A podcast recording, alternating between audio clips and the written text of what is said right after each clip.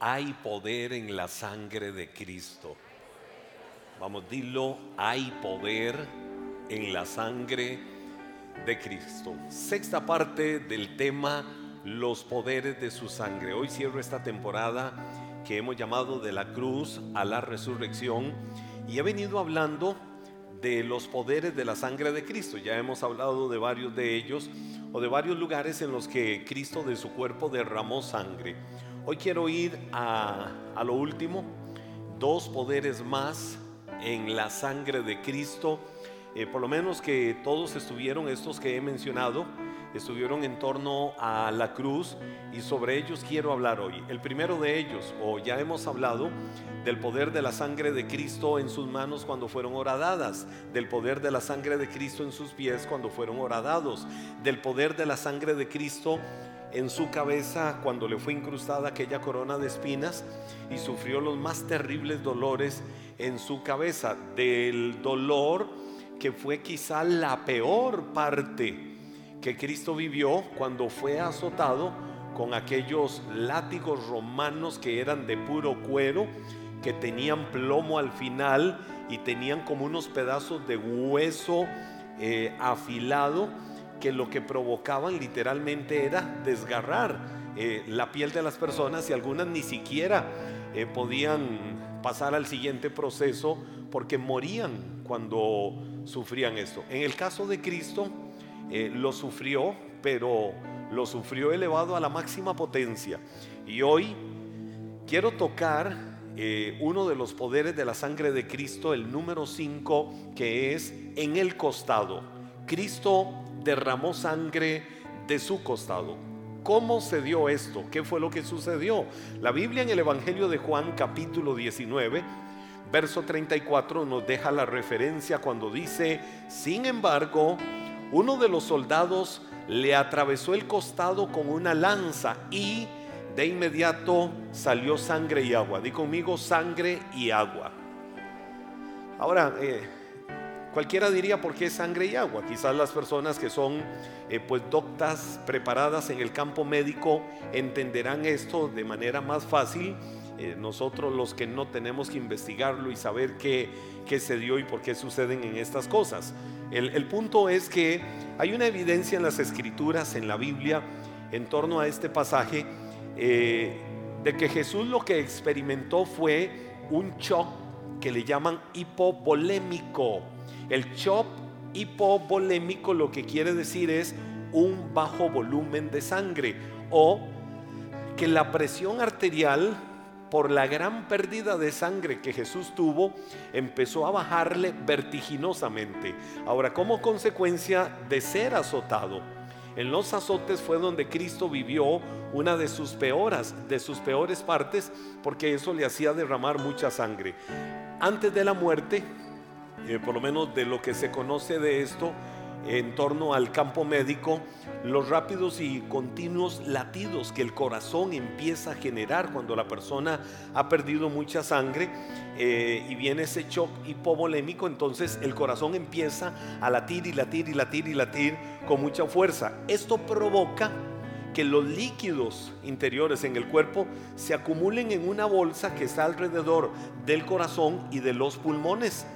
Y entonces ese líquido empieza ahí a acumularse y acumularse y es lo que llaman el shock hipovolémico. Cuando Jesús va camino al Gólgota, va camino al monte de la calavera, cuando Jesús eh, va subiendo cargando la cruz, la Biblia registra que de un momento a otro Jesús se desplomó, Jesús perdió las fuerzas, Jesús era humano en su condición de hombre semejante eh, a todos nosotros.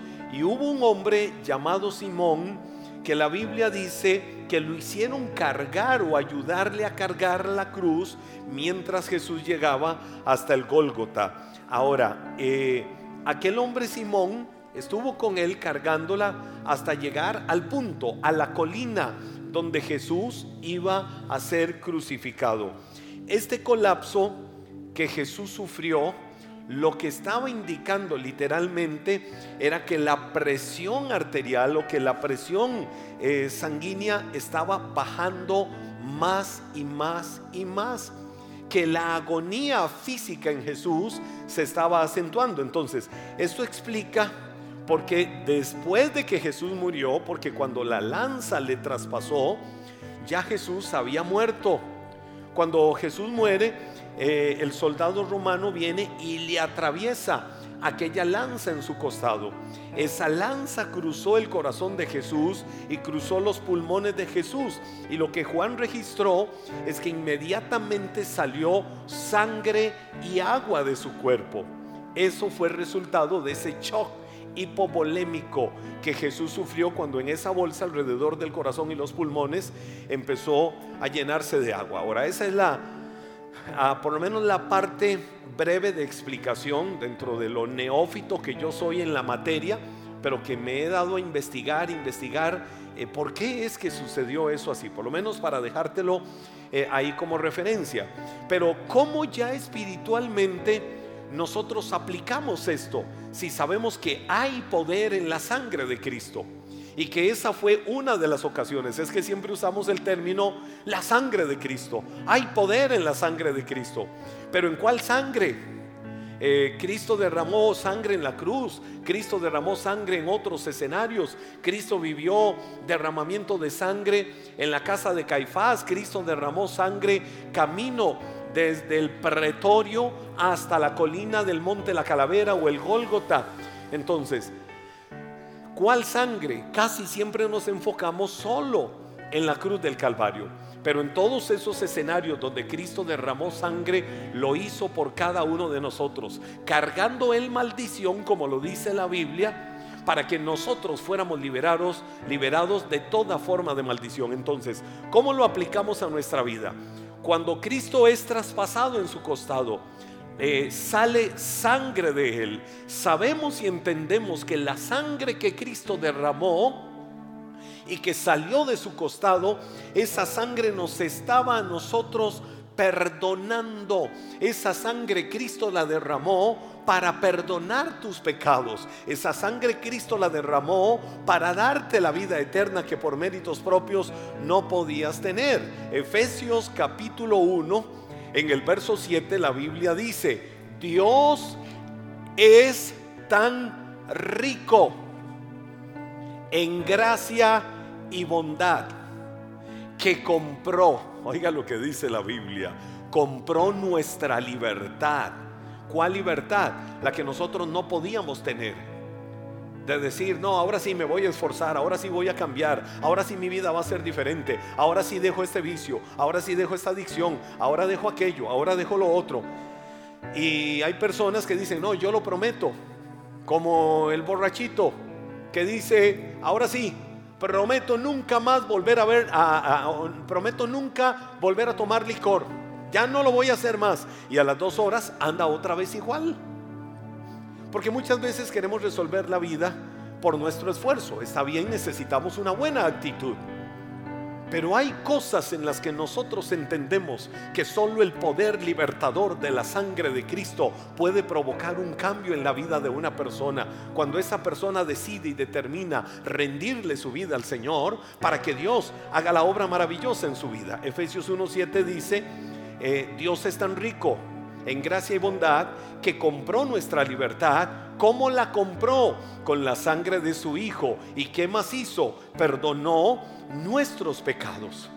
Entonces, hoy podemos decir, somos libres. Hoy puedes decir, yo tengo libertad, tengo una nueva vida. ¿Por qué? Porque lo que yo no podía pagar, Cristo lo pagó en la cruz del Calvario. Cristo lo pagó camino al Gólgota. Cristo lo pagó en el Getsemaní, llevando la maldición de mi vida sobre su propia vida para que yo obtuviera libertad. Esa es la bondad.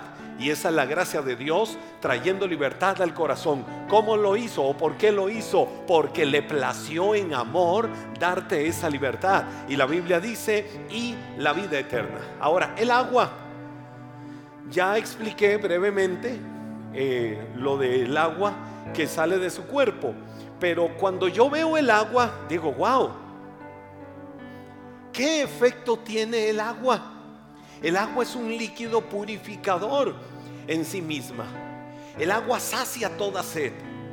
El agua purifica, el agua quita las impurezas. En este caso, el agua que salió del cuerpo de Cristo no fue en vano. Esa agua estaba recordándonos a cada uno de nosotros, la que salió de su costado, que Cristo te estaba limpiando de tu pecado, que Cristo te estaba limpiando de todo lo malo, que Cristo estaba provocando un cambio y una transformación en tu vida. Jesús mismo en el Evangelio de Juan capítulo 15, verso 3, le dice a los discípulos, ustedes ya están limpios por la palabra que yo les he hablado. Y Jesús les estaba hablando de que su palabra es viva, de que su palabra cuando fluye se convierte en manantiales de agua viva que brota desde lo más profundo del corazón. Son ríos de agua viva que brotan de lo más profundo del corazón y esa agua purifica, esa agua limpia la vida de todos. Entonces, hoy que creemos nosotros que lo que salió del costado de Cristo la sangre que derramó de su costado, el agua que salió de su costado, fue para limpiarnos, fue para purificarnos, fue para perdonarnos y para darnos la vida eterna. Yo no sé si hoy en esta noche acá, en este lugar, alguien puede creer a esa verdad y decir, eso fue para mí y yo lo creo en mi corazón. Ahora,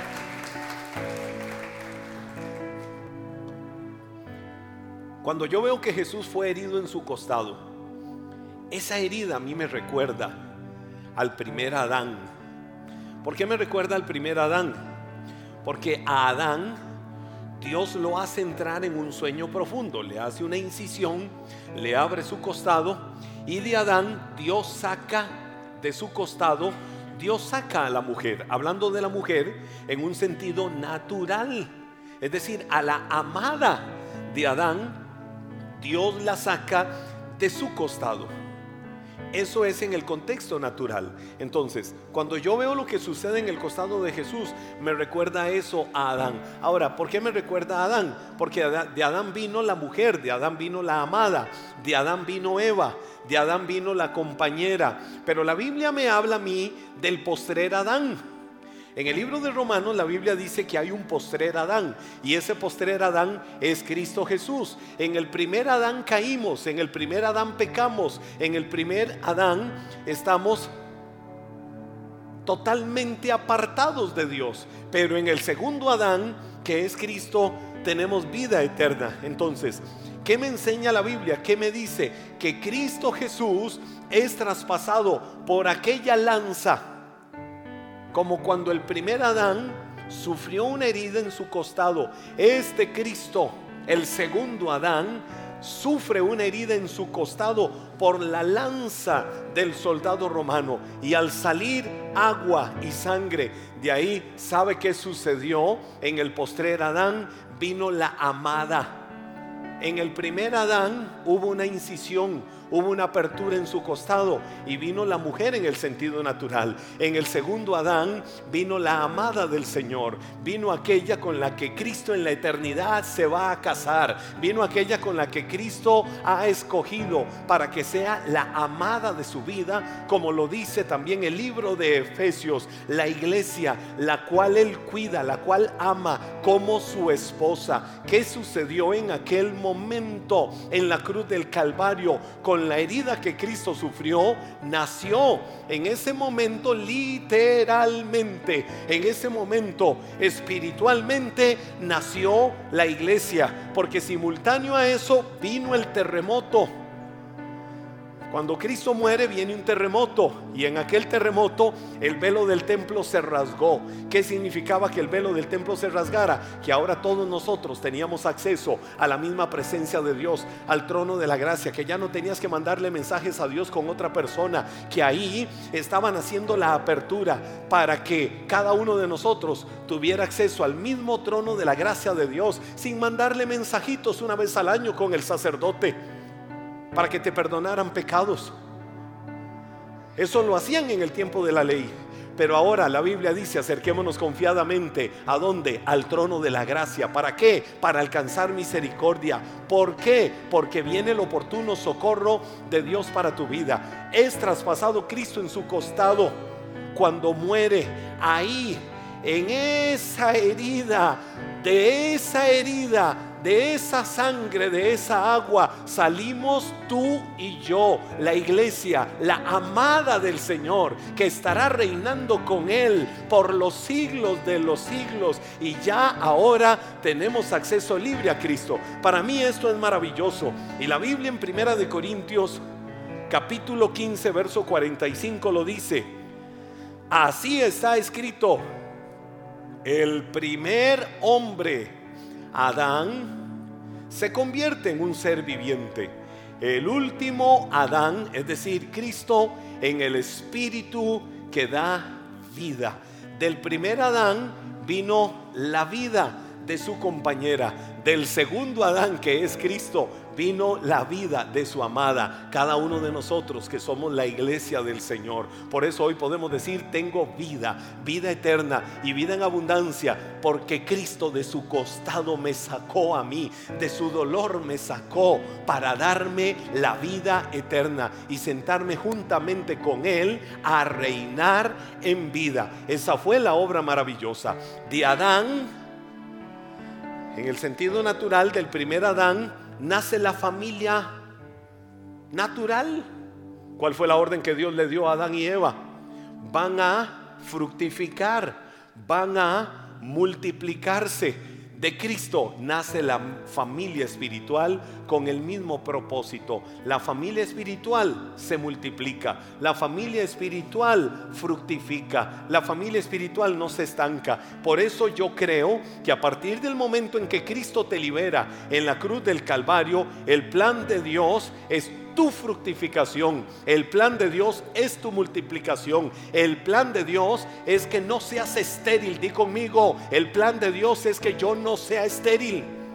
El plan de Dios es que yo sea fructífero. El plan de Dios es que yo prospere. El plan de Dios es que yo avance. El plan de Dios es que yo crezca. La Biblia dice en Génesis 35, 11. Luego Dios añadió, yo soy el Dios todopoderoso. Sé fecundo y multiplícate. Lo dijo el Señor a Jacob como una promesa también a la iglesia. Sé fecundo y multiplícate. Entonces la voluntad de Dios, por lo que Cristo hizo en la cruz del Calvario, es de que no estés estéril. La voluntad de Dios es que no es seco. La voluntad de Dios es que venga ya libertad, que fructifiques en tu trabajo, que fructifiques en tu familia, que fructifiques en tus finanzas, que fructifiques en tu salud, que fructifiques cada día, que no seas esclavo del temor, que no seas esclavo de absolutamente nada en esta vida, sino que digas, yo voy a fructificar, yo voy a prosperar, yo voy a crecer, yo me voy a engrandecer, porque la palabra me enseña que el Dios de mi vida, el que me ha liberado, es el Dios todopoderoso y Él dio una orden, fructifícate, Él dio una orden, sé fecundo. Así es que esterilidad de mi vida en cualquier área se va. Soy libre en el nombre de Jesús. Dejo de ser estéril. Dejo de ser nada en esta vida para hacer todo en esta vida. Yo no sé si alguno de ustedes hoy dice, la verdad es que yo he sido un árbol seco. No doy fruto de nada. La verdad es que hasta hoy he servido solo para lo negativo, para traer tristeza, para traer problemas, para traer situaciones a los demás, para hacer sufrir a la gente que está en torno a mi vida. La verdad es que financieramente he sido seco, estéril. Me llega la plata y no sé en qué momento se me fue. Las deudas me ahogan la verdad es que aún en mi salud estoy estéril. Tantas situaciones y cada día estoy peor. No hablo de la natural cronología de la vida. Que como Pablo dice, este cuerpo exterior se va desgastando, pero el interior se va renovando. Sin distinción de edad. Es que hay personas que por las situaciones de su vida su salud se va deteriorando más y más y más y más cada día y va cayendo en más esterilidad aún físicamente. Hay personas que laboralmente son estériles. Se abre una puerta laboral y de un momento a otro se cerró.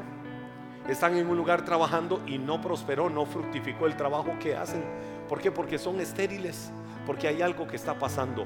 Hoy es el día para que cualquiera sea el área de tu vida en la que está sucediendo esto, empieces a ser fructífero. En el primer Adán hubo una orden natural. La orden natural fue multiplíquense, fructifiquen. En el segundo Adán hay una orden espiritual. La orden espiritual es tienes que prosperar, tienes que fructificar, tienes que engrandecerte, tienes que creer que la buena voluntad de Dios es tenerte en lugares de honor. La buena voluntad de Dios es que seas bendecido bendecido es que seas fructífero en todos tus caminos. Hoy es el día para que determines sacudirte. Hoy es el día para que algún sabio en este lugar diga, yo levanto mis manos y empiezo a abrir mis labios y empiezo a declarar libertad y empiezo a declarar que hoy muere la esterilidad, que hoy empiezo a fructificar, que hoy mi vida empieza a ser diferente. Hay un sabio en este lugar que pueda ponerse un minuto de pie y empiece en guerra espiritual decir, ya basta,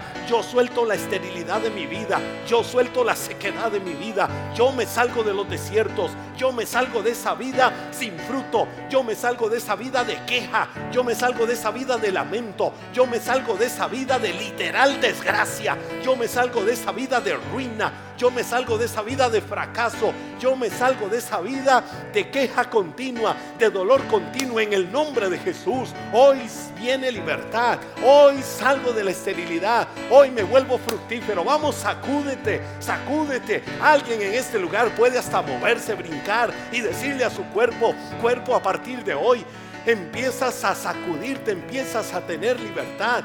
Hoy, hoy, hoy es el día de cambio. Hoy es el día de fructificación. Hoy es un día diferente para mi vida.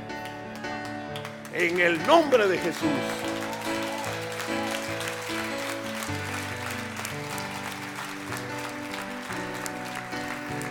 La sangre de Cristo quebranta toda esterilidad de tu vida hoy corta. Esterilidad familiar, económica, laboral, aún en tu servicio a Dios. Corta con toda esterilidad ministerial. Esterilidad en el servicio a Dios. Levántate a creer hoy que eres fructífero en todos tus caminos, porque fuiste rociado por la sangre preciosa que Cristo derramó en la cruz del Calvario. Y número 6, donde Cristo derramó sangre también. Acabamos de ver que derramó sangre, número 5, en su costado, sangre con agua. Número 6, ¿de dónde Cristo derramó sangre? De su sudor. ¿Cómo de su sudor? Sí. La Biblia dice, y ya voy a entrar más en la materia, pero para dejar claro esto, que cuando Jesús estaba en el huerto o el jardín del Getsemaní, el sudor que salía del cuerpo de Jesús era literalmente grandes gotas de sangre. A lo largo de los años yo me he dado a la tarea de investigar, preguntar a personas doctas en el campo de la salud, personas preparadas en el campo de la medicina, estudiar artículos de medicina, ver cosas sobre esto. Y al final la respuesta es sencilla. Cuando una persona es sometida a una presión demasiado intensa, pero una intensidad que trasciende, una intensidad impresionante sobre su propio cuerpo, y esa persona a causa de la intensidad de la presión empieza a sudar copiosamente, y sudar y sudar y sudar, muchas veces nos ha pasado, ¿verdad? Que nos sentimos un poco presionados por algo. Y, algo nos está cargando y decimos, estoy sudando, algunos sudan frío, otros sudan caliente. Eso depende de la situación que la persona esté viviendo, hasta emocionalmente. Pero cuando esa intensidad es demasiado desbordante, a causa de la misma presión, los vasos capilares en el cuerpo empiezan a reventarse y cuando empiezan a reventarse, las glándulas sudorípadas de la persona se empiezan a mezclar con ese rompimiento de los vasos capilares. Cuando el sudor sale, lo que hace es salir sangre. Jesús fue sometido a tal presión cuando estaba en el jardín del Getsemaní sin siquiera haber llegado a la cruz, sin siquiera haber sido arrestado. Jesús estaba viviendo una presión muy grande. Esto sucedió después de que estuvo en el cenáculo o en el aposento alto con sus discípulos celebrando la cena del Señor en el día de la Pascua. Y, Jesús, anda un amigo por aquí. y Jesús, cuando sucedió, bienvenidos los abejones de mayo a congregarse. Señor traiga salvación y vida eterna. y, y cuando Jesús fue sometido a esto, entonces, por esa misma presión, el sudor se convirtió en grandes gotas de sangre. Ah, ¿Por qué sucedió esto?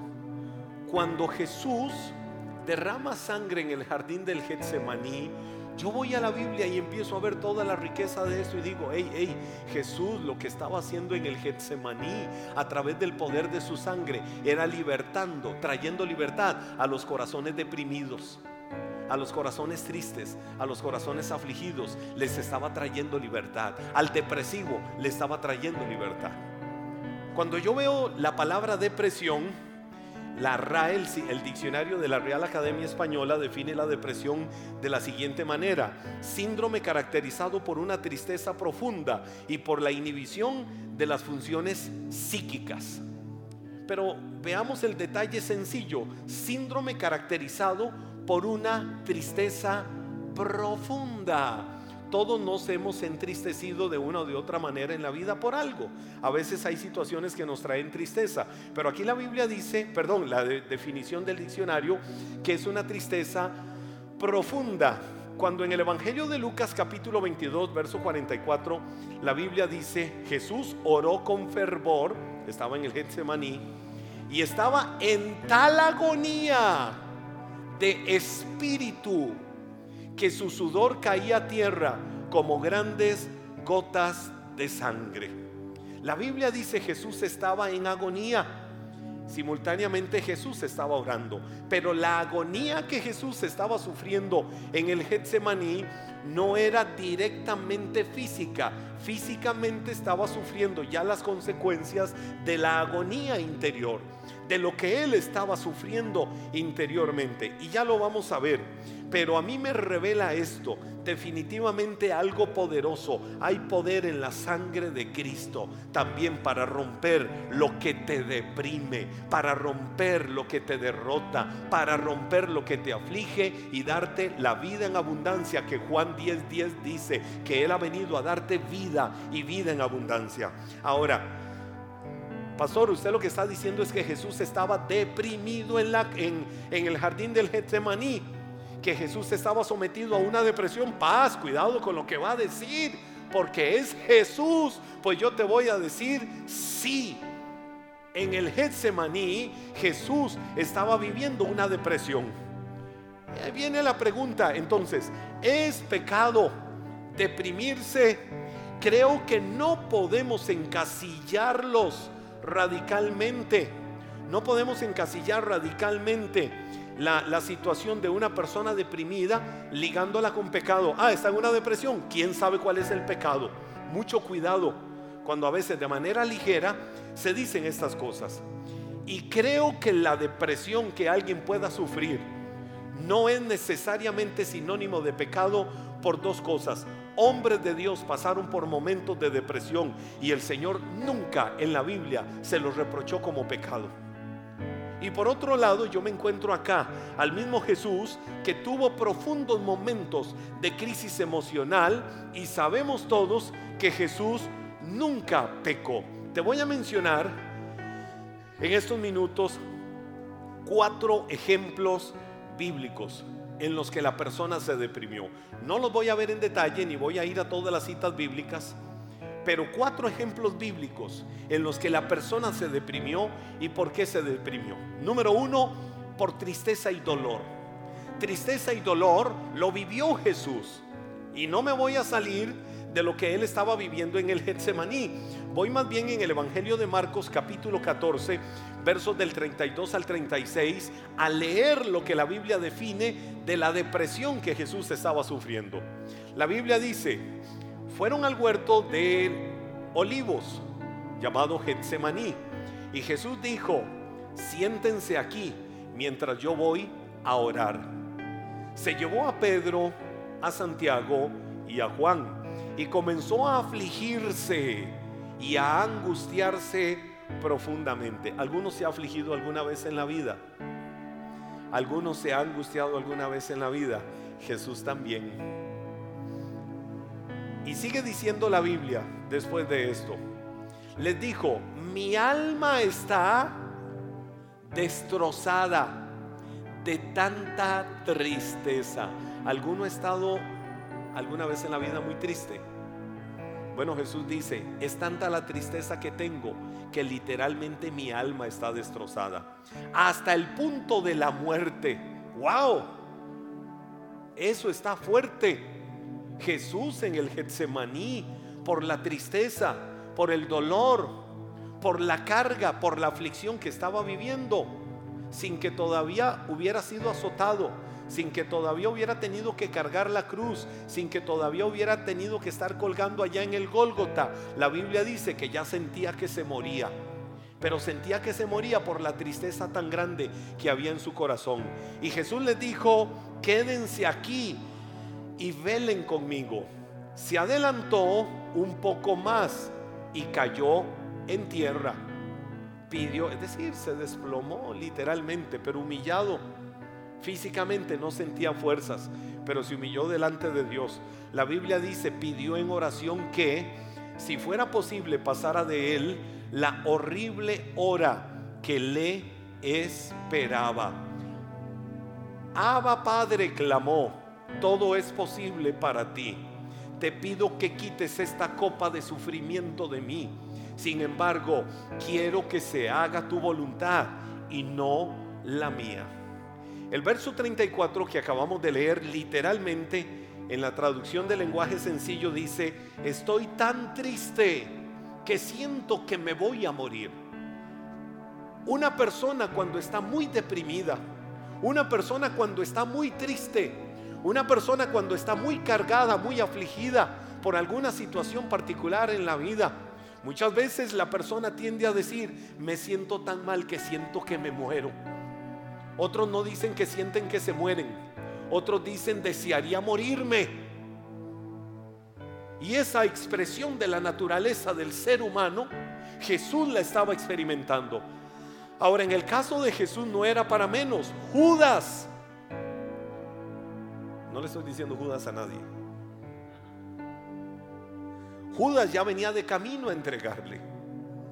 Pedro estaba a punto de negarlo. El que hacía un rato le había dicho, te juro por esta que nunca te voy a negar. Ya estaba a punto de negarle y maldecir diciendo que no lo conocía. El Sanedrín ya estaba a punto de condenarlo. Eh, Pilatos ya estaba también a punto de dictar una sentencia sobre él. Los enemigos estaban esperando el momento ya para comenzar a ridiculizarlo, no hacerle bullying, ridiculizarlo de la peor manera. Sus discípulos, a los que él les había llamado amigos, a los que le había dicho amigos, estaban a punto de negarlo. Los soldados estaban a punto de crucificarlo. Iba a ser hecho pedazos físicamente, aunque nunca había cometido pecado. Iba literalmente en poco tiempo a experimentar el abandono del Padre en la cruz del Calvario. Y finalmente iba a descender al horrible lugar de la muerte misma. Jesús sabía que le esperaban los momentos más tenebrosos y oscuros de la vida. La carga del pecado de cada uno de nosotros. La carga de nuestra maldad la que nosotros nunca podíamos quitarnos de encima por nosotros mismos, ya Él estaba empezando a experimentarla y la de toda la humanidad. Entonces aquello trajo, oiga, si alguna vez por un pecado te has sentido triste, te has sentido mal, Y has dicho, qué terrible. Ahora imagínate Jesús cargando en su interior la carga del pecado de toda la humanidad. Estaba pasando los momentos de aflicción más tristes. Jesús estaba en aquel momento en una situación devastadora. Nadie jamás había experimentado un momento emocional tan devastador como el que Jesús estaba sufriendo ahí en el huerto del Getsemaní. Lo maravilloso de todo esto es que al final salió victorioso y venció. Y en todo eso Jesús nunca tuvo ningún reproche al Padre. Y sabemos que nunca Jesús tuvo pecado en él. Segunda de Corintios capítulo 5 verso 21, la Biblia dice, pues Dios hizo que Cristo, quien nunca pecó, fuera la ofrenda por nuestro pecado, para que nosotros pudiéramos estar en una relación correcta con Dios por medio de Cristo. Lo que el Padre también hizo en aquel momento difícil con Jesús fue ayudarlo, fue fortalecerlo. Lucas 22, 43 dice, entonces apareció un ángel del cielo para fortalecerlo. Un ángel vino del cielo y lo fortaleció. Ahora, ¿qué fue lo que Jesús hizo en medio de su agonía? Oraba. Jesús clamaba delante del Padre en esos momentos. La actitud que Jesús tuvo en su agonía nos revela una poderosa clave, una fundamental y una esencial clave para vencer, para triunfar sobre lo que nos deprime, para triunfar sobre lo que nos quiere doblegar, para triunfar sobre lo que nos quiere derrotar en tristeza, en dolor, en amargura y en depresión. Esa clave poderosa que Jesús nos revela se llama oración. Estaba en el peor momento de su vida y no abrió sus labios para maldecir y no abrió sus labios para decir qué terrible y por qué me pasa a mí. No, Jesús abrió sus labios para clamar al Padre y para decir, Señor, si fuera posible por lo que estoy sintiendo, quita esta copa de dolor, quita esta copa de sufrimiento de mí, pero no quiero que se haga mi voluntad, quiero que se haga tu voluntad. Y la Biblia dice que inmediatamente su oración empezó a ser respondida porque vinieron ángeles del cielo para fortalecerle. Entonces, cuando una persona se puede deprimir, yo lo veo en Jesús cuando hay tristeza y cuando hay dolor. Pero frente a la tristeza y frente al dolor, el poder vivificador de la sangre de Cristo te levanta, te liberta y te da una oportunidad para salir victorioso en medio de aquella situación. Número dos, cuando una persona se puede deprimir por enojo. No lo voy a ver con los pasajes bíblicos, pero en el libro de Jonás capítulo 4, yo me encuentro la historia de un hombre, tremendo hombre, que predicó 40 días. Y en aquellos 40 días que predicó, se convirtieron 120 mil personas tuvo un éxito impresionante, Dios lo respaldó, pero luego estaba tan enojado, estaba tan arrancado, ¡ah! que la Biblia dice que el enojo que le vino hizo que sintiera la necesidad de morirse, encolerizado. ¿Por qué se encolerizó ese hombre? Ese hombre era Jonás. ¿Por se encolerizó? Porque él no admitía en su mente juiciosa, él no admitía en su mente justificadora de sí mismo que Dios pudiera tener misericordia de gente que él veía que era vil, de gente que era baja, de gente que era pecadora, de gente que era lo peor en la vida. Y eso es lo que hace el ser humano.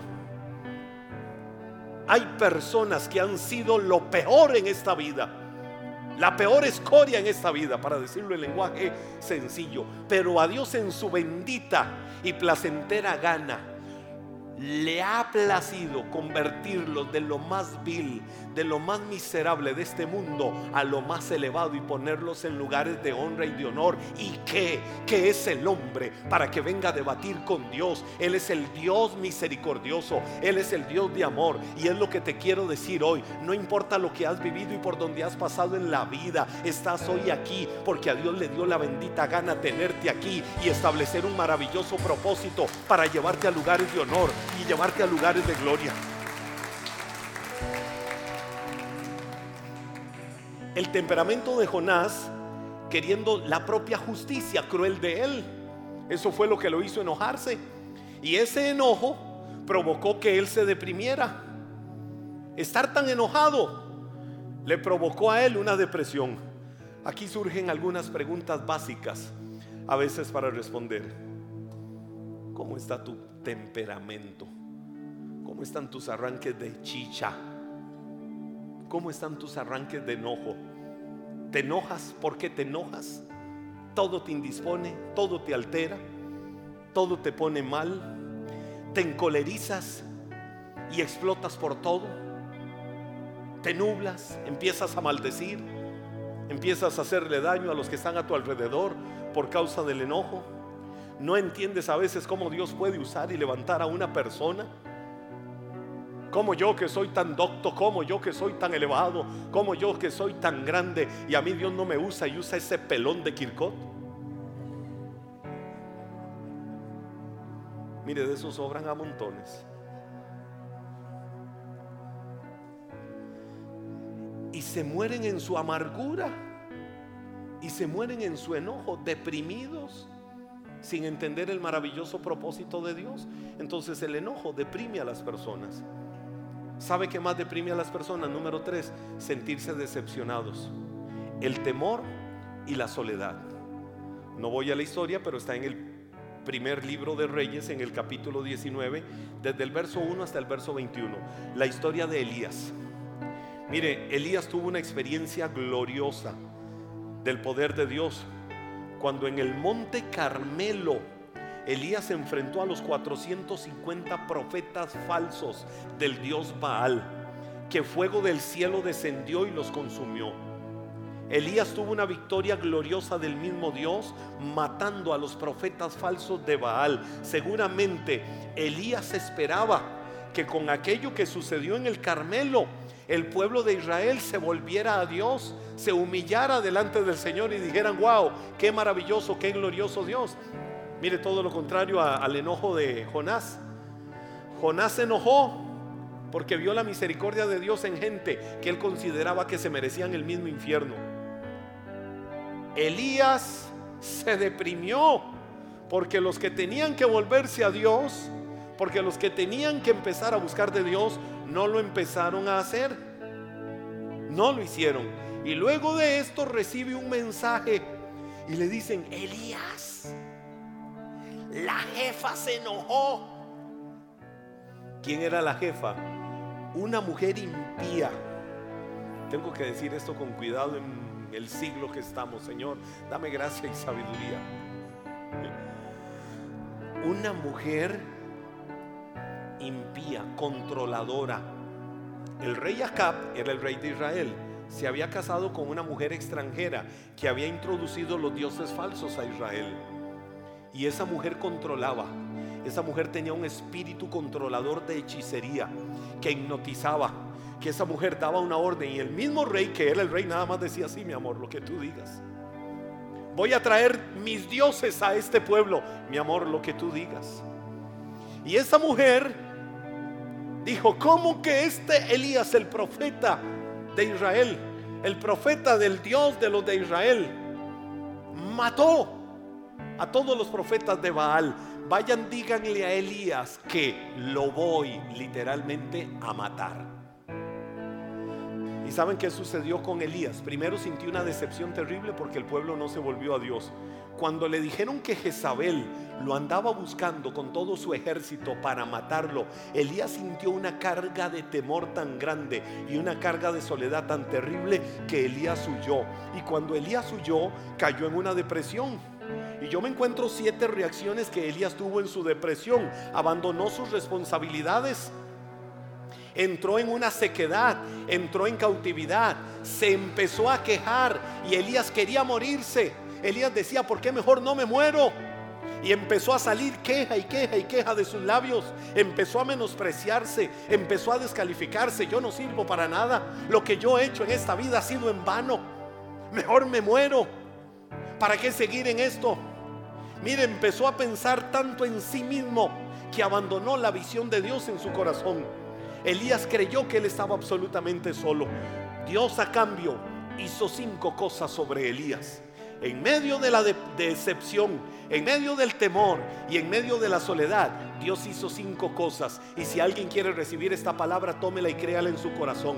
¿Qué hizo Dios? Le mostró su amor y le mostró su misericordia y lo alimentó. ¿Qué más hizo Dios? Le dio una demostración de su poder y su presencia. Le mandó un viento, le mandó un terremoto, le mandó un silbo apacible, le mandó Dios un bálsamo de su paz para decirle, estás deprimido, estás triste, estás decepcionado, tienes mucho temor, pero aquí está mi presencia contigo para protegerte y guardarte y no voy a dejar que perezcas en lo que estás viviendo, en lo que estás enfrentando. Eso hizo Dios con Elías. Entonces, ¿qué pasó? Le infundió seguridad. Le dijo Elías, no estás solo. Le reorientó también en el trabajo. Le mostró que habían tareas a las que tenía que dedicarse. Y hasta le dijo, te voy a dar un compañero de trabajo. Y Dios le puso al lado a Eliseo. Todo esto confirma algo maravilloso que yo creo de Dios para tu vida. Nahum capítulo 1, verso 7. El libro de Nahum capítulo 1, verso 7 dice, Dios es bueno o el Señor es bueno. Vamos, dilo conmigo, el Señor es bueno. Es un refugio en el día de la angustia. El Señor conoce. Dios conoce a los que en Él confían. ¿Confías en Dios? Él está en medio de una fiesta de adoración rodeado de los ángeles en el cielo y de un momento a otro se oye una voz desde abajo, quizás triste, deprimido, cargado, angustiado, diciendo, Señor, Estoy delante de tu presencia en medio de mi aflicción y en medio de aquella fiesta en el cielo. El Señor dice, ah, un momento, orquestas celestiales, deténganse. Oigo la voz de alguien y esa voz yo la conozco. Es de la familia de Iglesia Maná. Yo conozco esa voz. Hagan silencio porque voy a escucharle. Y la Biblia dice, por eso dice, Dios es bueno, es fortaleza en el día de la angustia. Él conoce la voz de aquellos que confían en Él. Y eso es lo que Dios hace. Ahora, casi para terminar, te voy a decir algo. Cada una de las cosas que Dios hizo son claves para romper las depresiones, para romper con lo que deprime a alguien. Dios puede romper las depresiones más profundas que alguien pudiera estar viviendo. Dios le reveló a Elías cosas maravillosas que por cierto una de las cosas que Dios le reveló a Elías fue darle trabajo. Cuando alguien se deprime muchas veces tiende a abandonar responsabilidades, muchas veces tiende a dejar el trabajo de lado, empiezan a acumularse los platos en la casa porque ya ni se lavan, ya el baño de la casa no recibe visita, el agua hace rato no se abre porque la persona ya ni quiere bañarse. Dios le devolvió el trabajo a Elías, le dijo, vas a ir a hacer el trabajo de profeta. Esa era la especialidad de Elías. ¿Cuál es la especialidad de tu vida? Es el momento de que te levantes, es el momento de que digas, voy a tomar responsabilidades, voy a retomar responsabilidades. Es el momento de que el agua fresca del Espíritu de Dios empiece a refrescarme nuevamente, porque yo voy a salir de esto, porque hoy creo y entiendo que es la buena voluntad de Dios en mi vida. No le sigas el juego a la tristeza tristeza, sacúdete de lo que te deprime, levántate, levántate, levántate en el nombre de Jesús. Dios te ama y Dios te lo ha demostrado entregando a su Hijo en la cruz del Calvario, muriendo por ti. Te ha dado espíritu de poder, te ha dado espíritu de amor, te ha dado espíritu de dominio propio. Está contigo todos los días y su promesa fue, nunca te voy a abandonar.